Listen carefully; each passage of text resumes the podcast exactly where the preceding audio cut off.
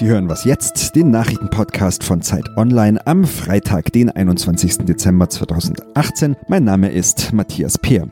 Wir senden heute den letzten Podcast für dieses Jahr und verabschieden uns von 2018 mit einer Sonderfolge. Los geht's wie immer mit den Nachrichten.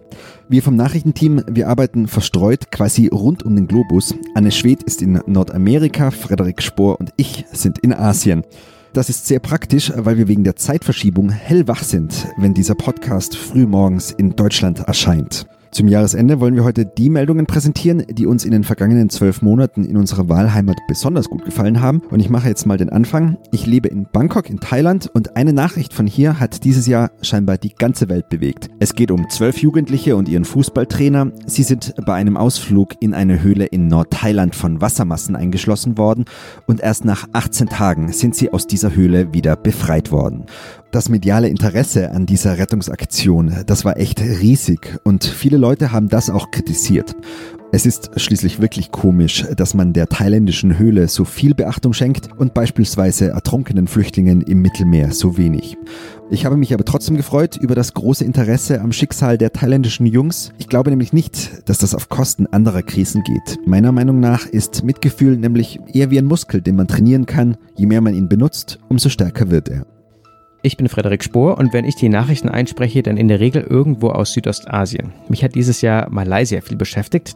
Die Malaysier waren nämlich wütend wegen eines unglaublich großen Finanzskandals. Aus einem malaysischen Staatsfonds wurden Milliarden veruntreut. Das Geld ist wirklich um die ganze Welt geflossen. Es wurden Partys mit Paris Hilton bezahlt, eine Yacht für hunderte Millionen US-Dollar, Juwelen für Unterwäschemodels und passenderweise floss das Geld auch in die Produktion von The Wolf of Wall Street. Das Ganze wird jetzt immer detaillierter aufgearbeitet und für die US-Investmentbank Goldman Sachs wird die Sache sehr unangenehm. Und deswegen bin ich auch sehr gespannt, wie das 2019 so weitergehen wird. Hi, hier ist Anne Schwed. Meine Nachrichtenupdates kommen in der deutschen Nacht aus New York. Genauer gesagt hier aus meinem winzigen Kleiderschrank, weil das tatsächlich der einzige ruhige Ort in meinem Apartment direkt hier am hektischen Times Square ist. Eine kuriose Geschichte hat sich die Tage hier im Nachbarstaat in New Jersey ereignet. Da wurde eine Grundschullehrerin vom Unterricht suspendiert und der Grund dafür war, dass sie den Erstklässern verraten hat, dass es den Weihnachtsmann gar nicht gibt. Und auf verwirrte Nachfragen der Kinder hat sie dann auch noch verraten, verraten, dass es weder den Osterhasen noch die Zahnfee oder Weihnachtselfen gibt. Der Schulleiter und sogar die Schulbezirksleiterin zeigten sich danach total besorgt und entmutigt und sagten, wie heikel diese Enttarnung doch sei. Viele Eltern hätten im Anschluss zu Hause versuchen müssen, den Schaden zu begrenzen. Die Lehrerin darf jetzt in dem kompletten Schulbezirk nicht mehr unterrichten. Und das zeigt mal wieder, wie wichtig den Amerikanern ihr Santa Claus ist.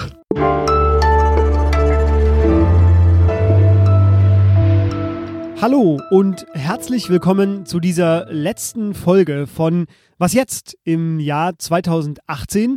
Mein Name ist Fabian Scheler und Sie haben es an der Länge des Podcasts ja bestimmt schon gesehen. Heute ist es etwas anders. Wir schauen zurück. Normalerweise hören Sie von uns ja den Satz, Redaktionsschluss für diesen Podcast ist 5 Uhr. Doch heute, ja, da könnte man sagen, Redaktionsschluss für diesen Podcast ist das ganze Jahr. Und das klang so. Die CDU hat ihren Führungswechsel vollzogen und Annegret Kramp-Karrenbauer zur Nachfolgerin von Parteichefin Merkel gewählt. Die Zukunft gut gestalten können wir nur, wenn wir uns nicht mit Missmut, mit Missgunst, mit Pessimismus, sondern immer mit Fröhlichkeit im Herzen an die Arbeit machen. Funk you, European Union, I believe that, that, that if we were to go back to the European Union and say, well, we didn't, people didn't like that deal, can we have another one? Uh, we won't get, I don't think they're going to come to us and say, we'll give you a better deal. There can be no doubt that this deal would leave us with the worst of all worlds. Seit heute wissen wir, Fahrverbote sind grundsätzlich zulässig. Wir müssen den 13 Millionen Dieselfahrern in diesem Land die rechtliche und finanzielle Sicherheit geben. 36 Grad und es wird noch heißer. Ja, tropische Temperaturen im Land, Sonne satt. Wenn wir nicht schleunigst Druck machen beim Klimaschutz, dann wird die Entwicklung immer so weitergehen und dann wird es wirklich erst richtig ungemütlich werden. Chemnitz vor wenigen Stunden. Aufmarsch von mehr als 2000 Wutbürgern und rechten Randalierern. Also du bleibst hier.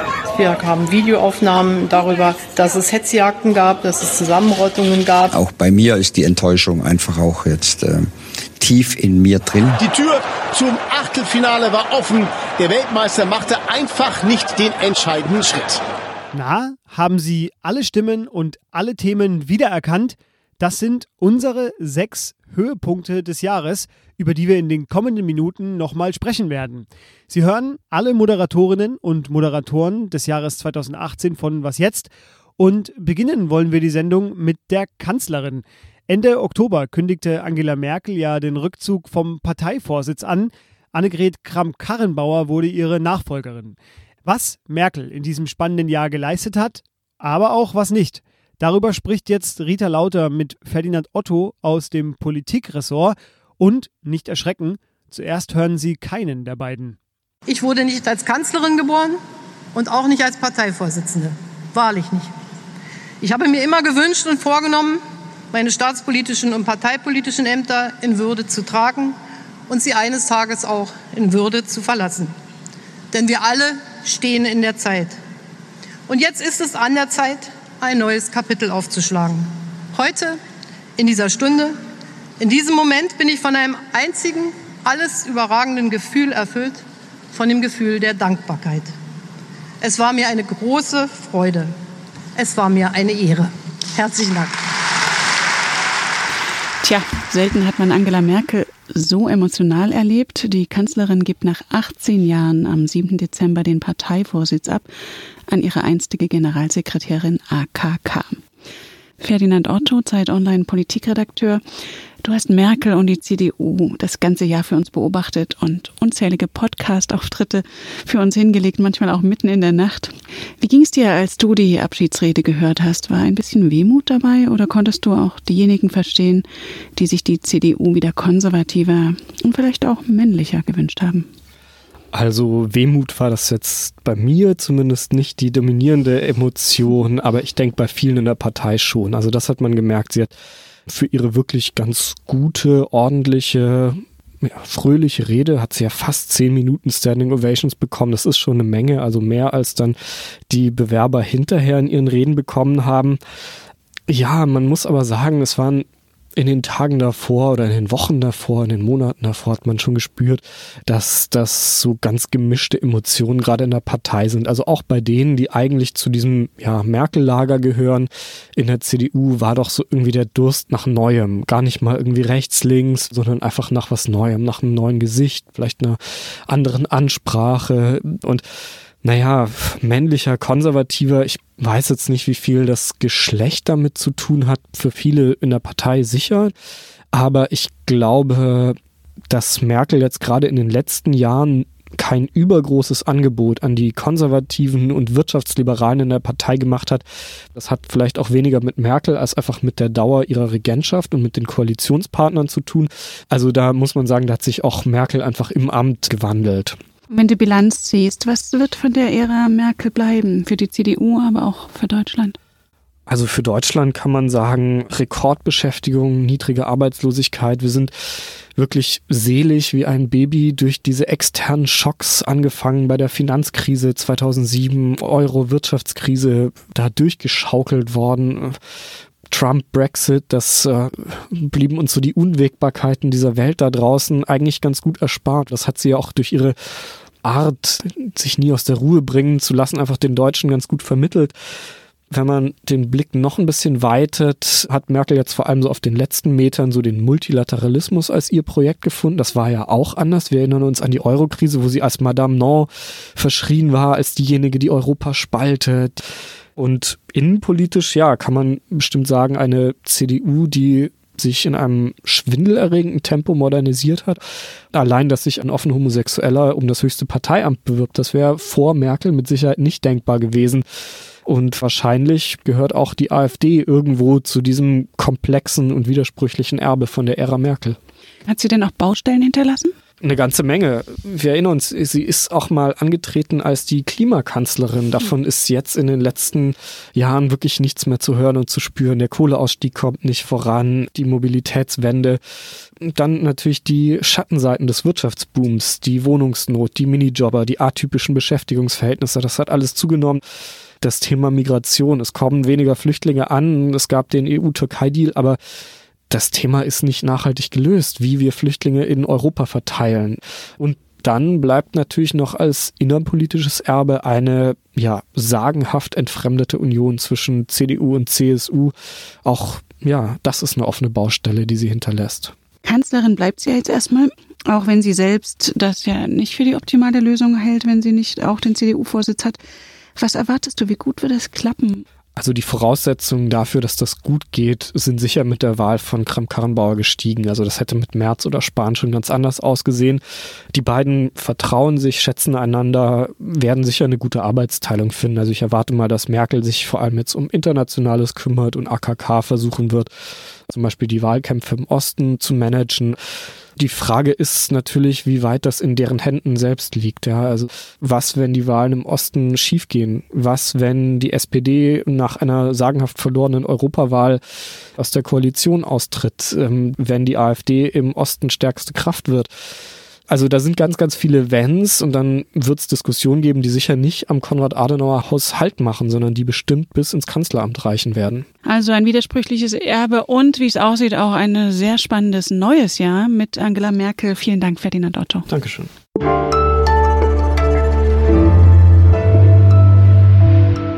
Widersprüchlich, ja, das fällt mir auch beim nächsten Thema ein. Das Wort, man könnte auch noch ein paar andere Sätze sagen, zum Beispiel Oh my goodness. Die Briten werden am 29. März des kommenden Jahres aus der EU austreten oder etwa nicht.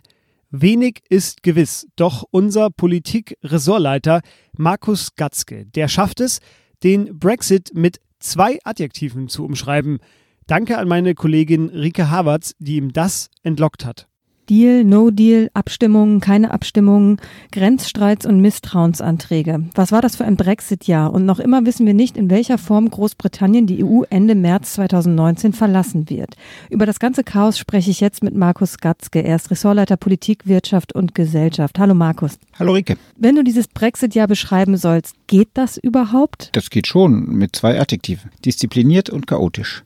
Diszipliniert hat sich weitgehend die EU verhalten. Sie war geschlossen. Sie hat den Briten nach nachgegeben, wo es möglich war und chaotisch, das waren die Briten. Und warum sind die Briten so chaotisch gewesen in diesem Jahr? Kannst du das irgendwie für uns versuchen zusammenzufassen? Es ist kompliziert. Also vielleicht fängt man mit 2016 an. Das Referendum äh, oder die Briten haben sich relativ strategielos in dieses Referendum gestürzt und waren vielleicht auch selber überrascht, dass doch eine knappe Mehrheit für einen Austritt aus der EU gestimmt hat. Und sie haben es in zweieinhalb Jahren nicht geschafft, eine kohärente Strategie zu finden, wie sie diesen Brexit umsetzen wollen, wie nah sie an der EU bleiben wollen oder wie fern sie sich von ihr entfernen wollen. Und das kumuliert jetzt auf den letzten Metern, wo man sich doch endlich einigen muss, wie das künftige Verhältnis aussehen soll. Und gibt es da jemanden, dem man überhaupt die Schuld, wenn man überhaupt von Schuld sprechen kann, dafür geben kann, dass sie diese Strategie nicht gefunden haben? Oder liegt es eben an dem, was du gerade beschrieben hast, dieses Kopflose mit diesem Referendum in 2016? Nee, es gibt nicht eine Person, es gibt ganz viele Personen, die Fehler gemacht haben, beziehungsweise den Bürger sozusagen Glauben gemacht haben, das wäre alles ganz einfach und irgendwie würde die EU schon nachgeben oder uns wird es außerhalb der EU nicht schlechter gehen. Ich glaube, dass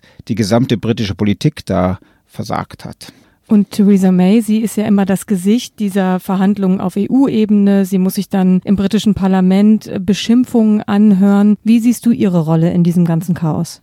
Ich glaube, es gibt zwei verschiedene Theresa Mays. Es gibt die jetzt der letzten Wochen, wo man sagen muss, sie ist vielleicht der letzte Erwachsene, der noch im Raum ist im britischen Parlament, der versucht sozusagen diesen Spagat hinzubekommen, zwischen aus der EU auszutreten und Versprechen zu erfüllen, die die britische Politik dem Bürger gegeben hat, und gleichzeitig zu versuchen, die Schäden, die davon, daraus resultieren, ökonomische, gesellschaftliche Natur, zu minimieren. Aber es gibt auch die Theresa May, die die letzten zwei Jahre verhandelt hat und dabei auch Fehler gemacht hat, wie Neuwahlen auszurufen, die sie verloren hat. Auch sie hat zu Anfang geglaubt, sie könnte sozusagen die EU knacken, um es kurz äh, zu sagen. Und das hat nicht funktioniert. Und jetzt versucht sie aber sozusagen das Beste aus diesem Riesenchaos zu machen, schafft es aber nicht, weil es im Parlament für gar nichts eine Mehrheit gibt. Natürlich sehr schwer zu sagen, aber glaubst du, Theresa May kann das politisch überleben? Ich glaube, es ist schwierig vorherzusagen. Angesichts der letzten Wochen muss man auch konstatieren, dass jegliche Prognose sich nicht erfüllt hat, beziehungsweise genau das Gegenteil von dem passiert ist, was man rational erwarten hätte müssen. So dass es ganz schwierig ist, was zu sagen, was im Januar passiert.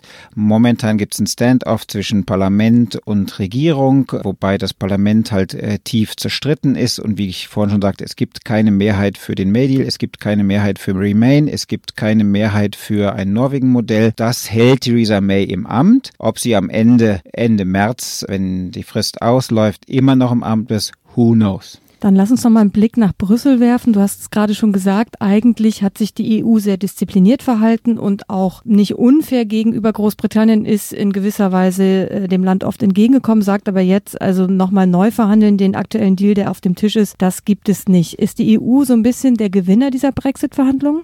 Naja, ich finde, das war auch Teil der Debatte der letzten zwei Jahre. Ich finde, in diesen Kategorien zu denken schwierig zwischen Gewinner und Verlierer. Es geht darum, dass sich ein Land per Volksabstimmung entschlossen hat, die EU zu verlassen. Die EU ist ein extrem komplexes und eng verwobenes Konstrukt. Sich daraus zu lösen, ist extrem kompliziert. Und beide Seiten sollten ein Interesse daran haben, dass das möglichst, so weit es irgendwie geht, reibungslos funktioniert. Und dabei ist es zweitrangig, wer gewinnt oder wer verliert, weil beide haben ein Interesse, dass die Schäden möglichst gering bleiben. Es kursiert jetzt ja auch immer wieder der Wunsch oder die Idee nach einem zweiten Referendum in Großbritannien, also nochmal die Bürger abstimmen zu lassen, ob man nicht vielleicht doch in der EU bleiben möchte. Was hältst du davon?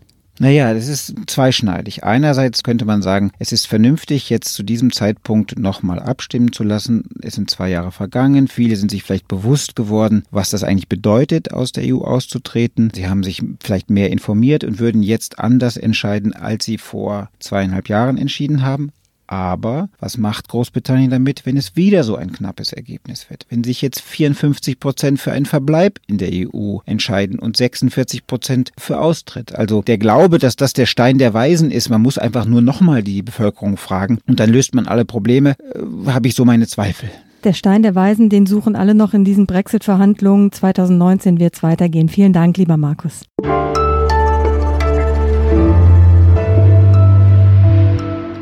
Der äh, Brexit, das wird uns auch im kommenden Jahr beschäftigen, was auch für unser nächstes Thema gilt. Endet die Ära des Autos? Eine vielleicht zu steile These, aber unser Mobilitätsredakteur Matthias Breitinger, der hatte in diesem Jahr viel, viel, viel zu tun. Der Abgasskandal, die Dieselfahrverbote und jetzt noch der Vorstoß der deutschen Umwelthilfe, das Tempolimit 120 auf deutschen Autobahnen endgültig einzuführen.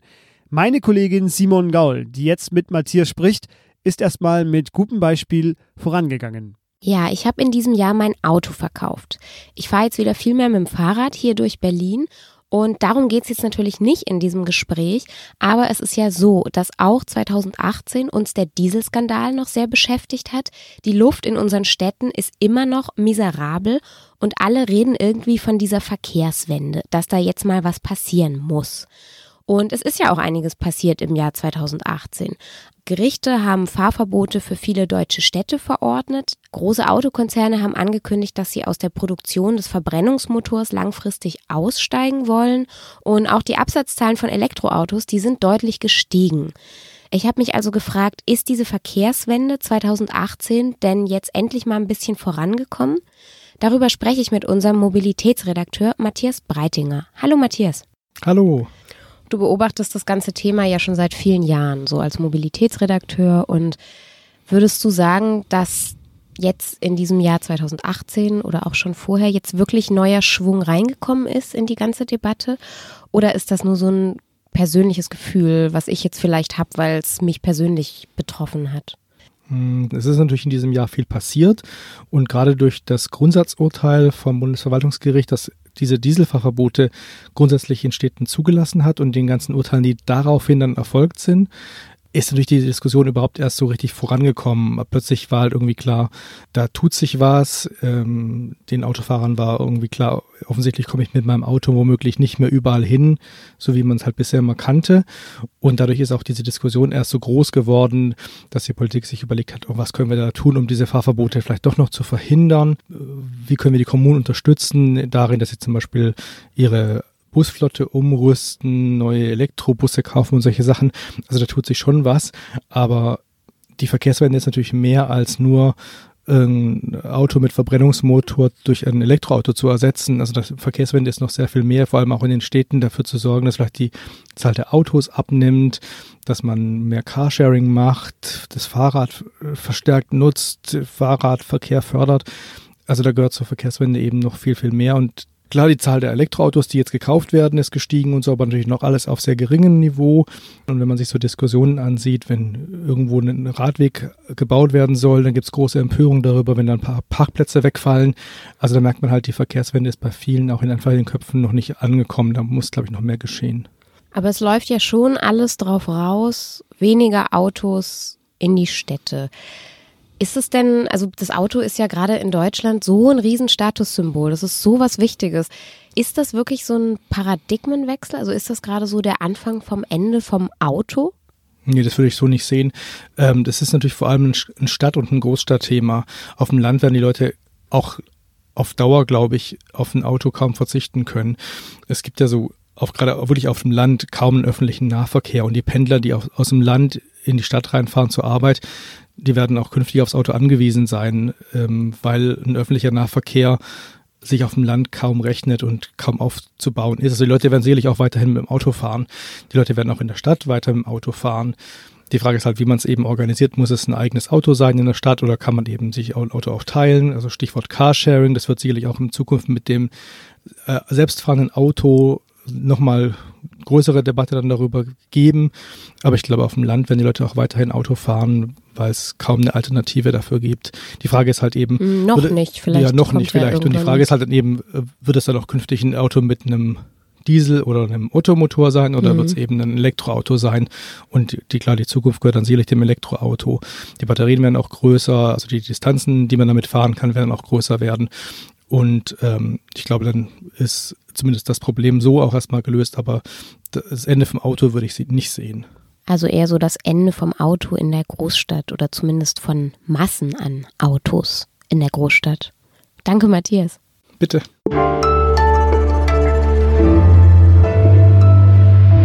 Haben Sie das gehört? Das Ende vom Auto, es ist noch fern. Vielleicht saßen Sie im Sommer ja auch in einer Karre ohne Klimaanlage. Dann war es Ihnen vermutlich egal, ob das Ende des Autos bald oder mittelfristig bald oder auch gar nicht kommt. Überhaupt ist einem ja vieles plötzlich gleichgültig, wenn Tropfen die Stirn runterlaufen, T-Shirts ständig gewechselt werden müssen und der muffige Keller plötzlich ein attraktiver Wohnraum wird. 2018, das war heiß, sehr, sehr heiß worüber ich hier jetzt etwas ja, suffisant rede. Äh, das ist aber ein ernstes Thema. Und deswegen überlasse ich das Feld jetzt Sven Stockram, der zusammen mit der Wissensressortleiterin Dagny Lüdemann den Hitzesommer und die Dürre 2018 analysiert. Danke dir, Fabian. Jetzt wird es heiß und trocken. 2018 war eines der ungewöhnlichsten Jahre.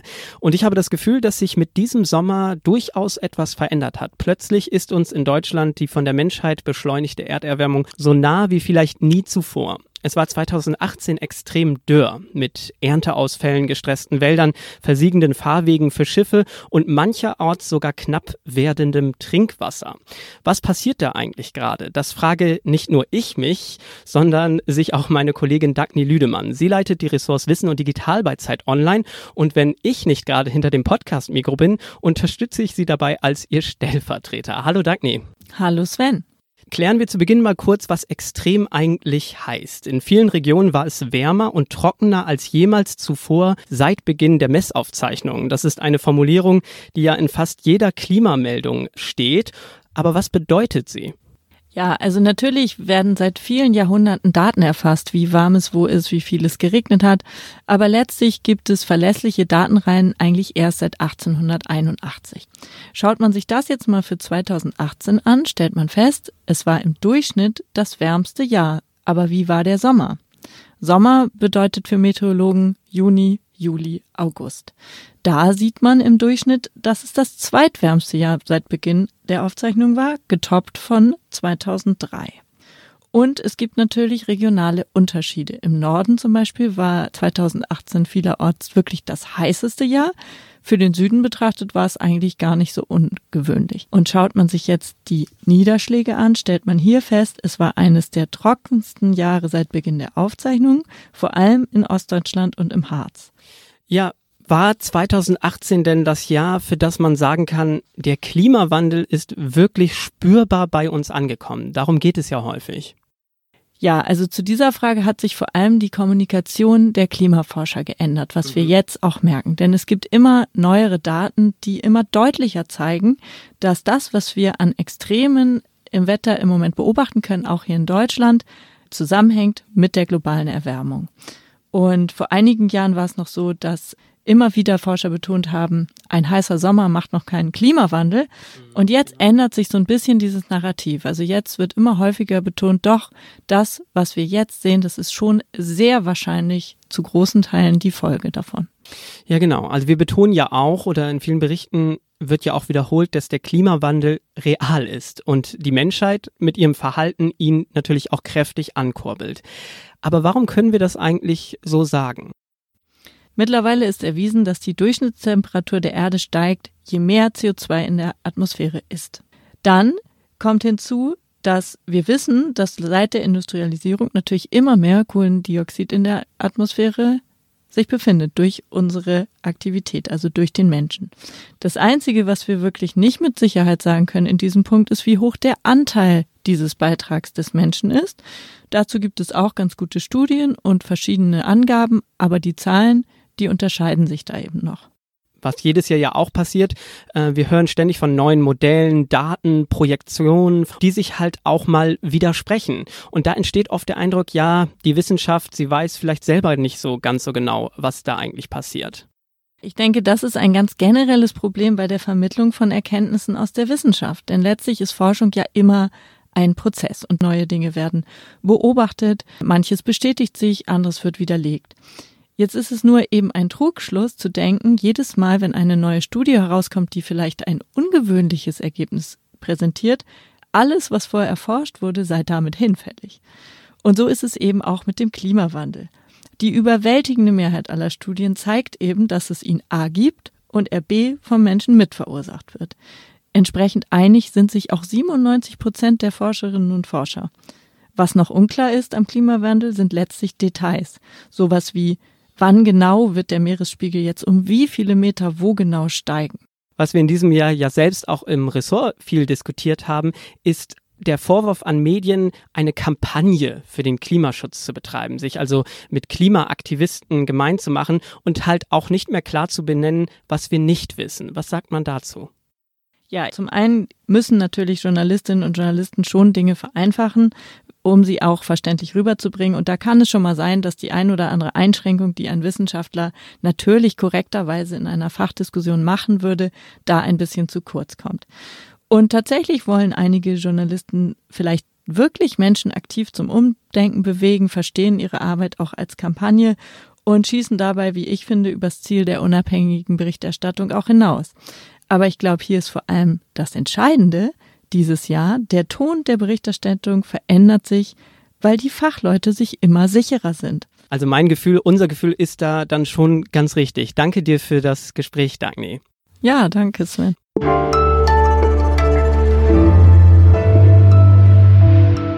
Vielen Dank auch euch beiden.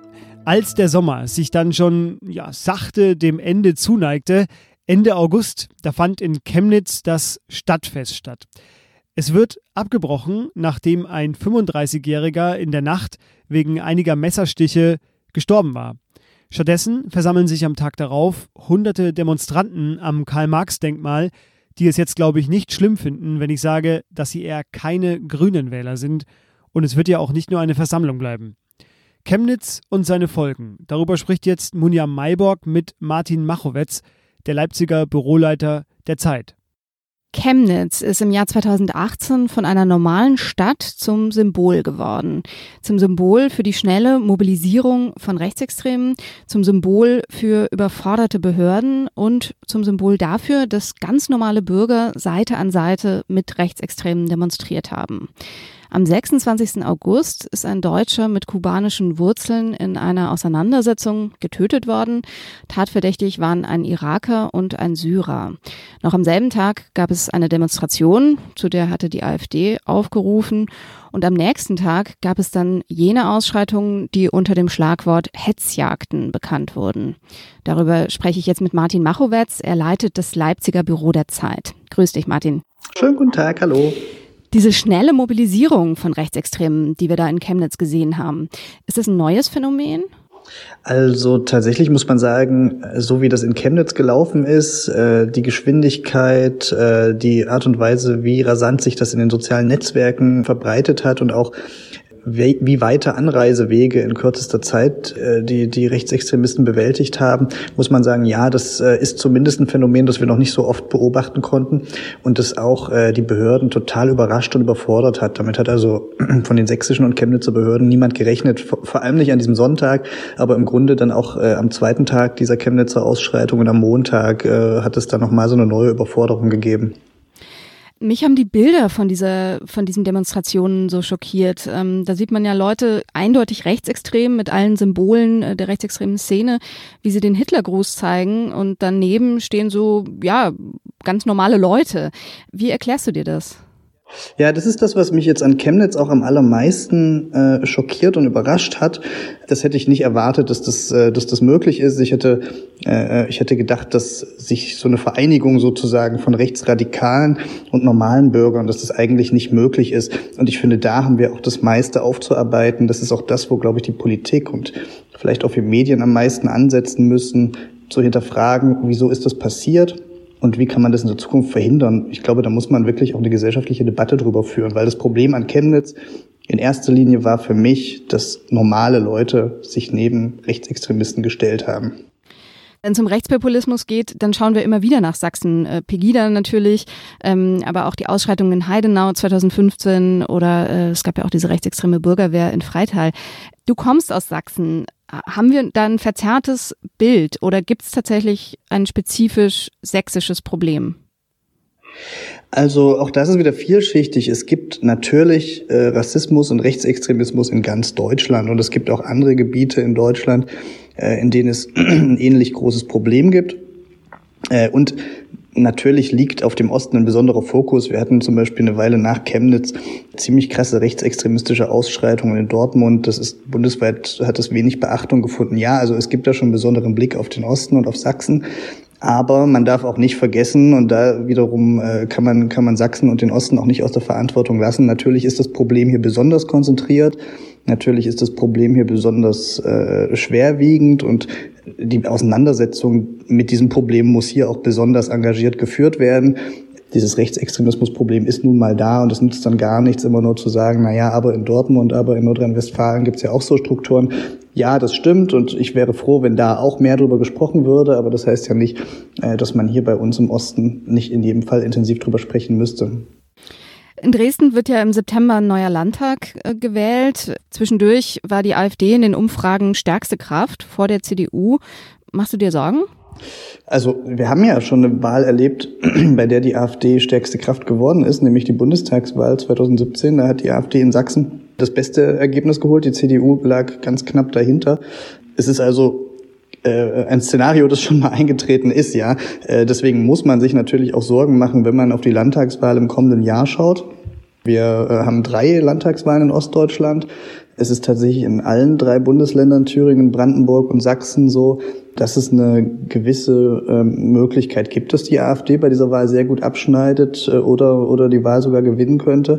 Äh, und deswegen müssen die Parteien, die anderen Parteien in all diesen drei Ländern sich jetzt richtig anstrengen, richtig hinterher sein, sonst äh, könnte es da äh, ein ziemlich böses Erwachen geben.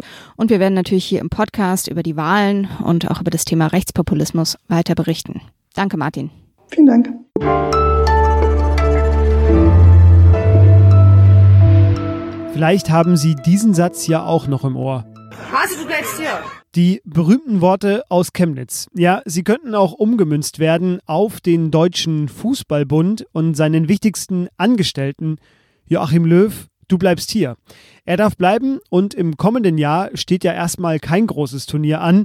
Zum Glück, muss man ja fast schon sagen, denn Jogi Löws Mannschaft muss sich nur für die Europameisterschaft 2020 qualifizieren. Das wird aber gar nicht so einfach, wenn man das ablaufende Jahr betrachtet.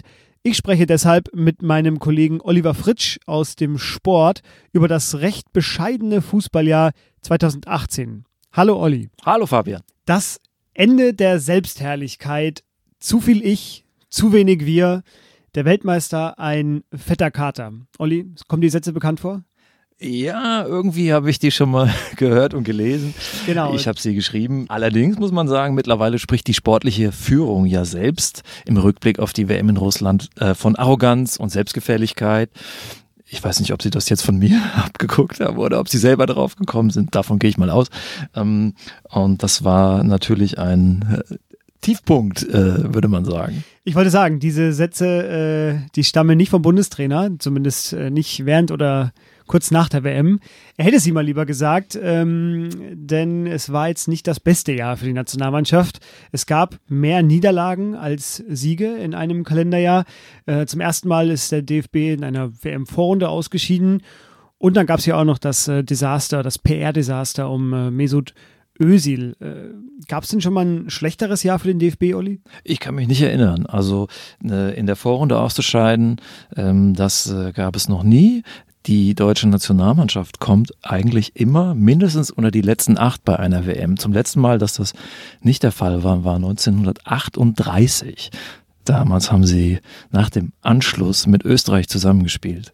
Also so weit muss man in der Mottenkiste kramen, um, äh, um äh, ein schlechteres Abschneiden äh, zu finden.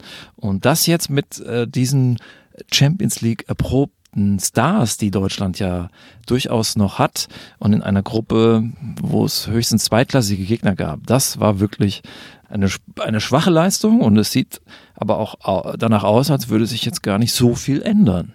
Was sich geändert hat, ist, dass äh, Mesut Özil zumindest vorerst äh, nicht mehr dabei ist. Deutschlands ehemalige Nummer 10, muss man ja jetzt sagen. Äh, er war vielleicht einer der begnadetsten Fußballer, den das Land je hatte. Ähm, jetzt gab es nach seinem Rücktritt oder auch schon vorher, als die Fotos mit Erdogan äh, rauskamen, viele Themen, die um diesen Özil-Komplex gewabert haben. Ähm, zum Beispiel eins war, dass man befürchtet hatte, dass das einen nachhaltigen Schaden auf diese heranwachsende Generation mit Einwandererbiografien hat. Ähm, aber auch der DFB sah einfach nicht gut aus. Ähm, wie hast du denn diese ganze Zeit in Erinnerung?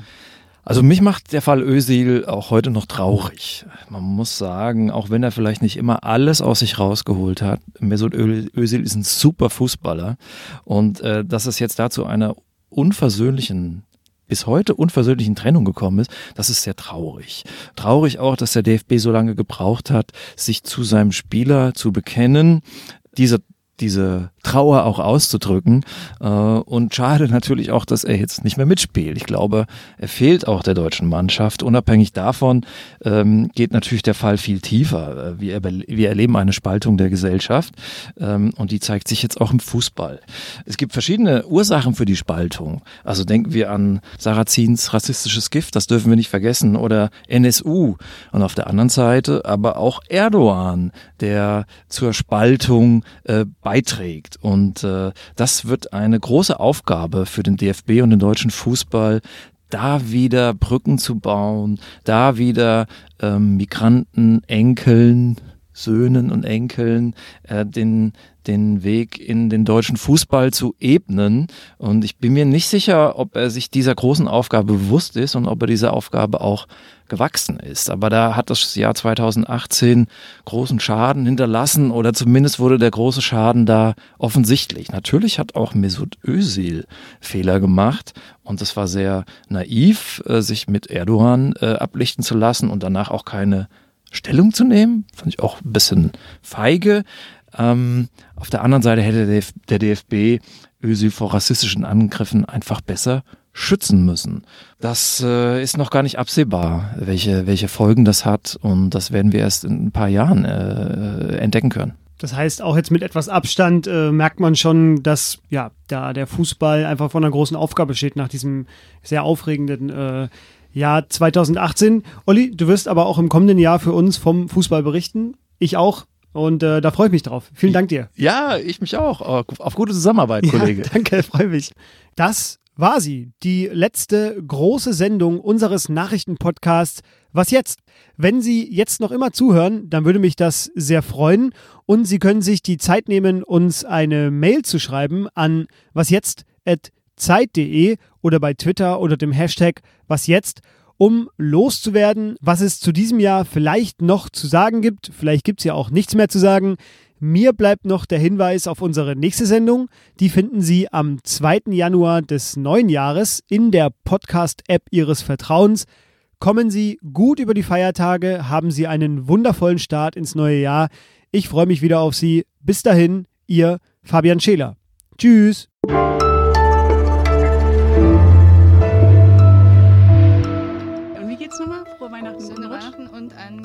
Schöne Weihnachten oder frohe Weihnachten? Jetzt kommt durcheinander. Okay, komm, wir sagen beide Versionen. Und jeder wie er mag. Und jeder soll den ganzen Satz sagen. Würde ich vorschlagen. Dann kann ja. man es besser. Ja, okay, dann fang an. Frohe Weihnachten und einen guten Rutsch.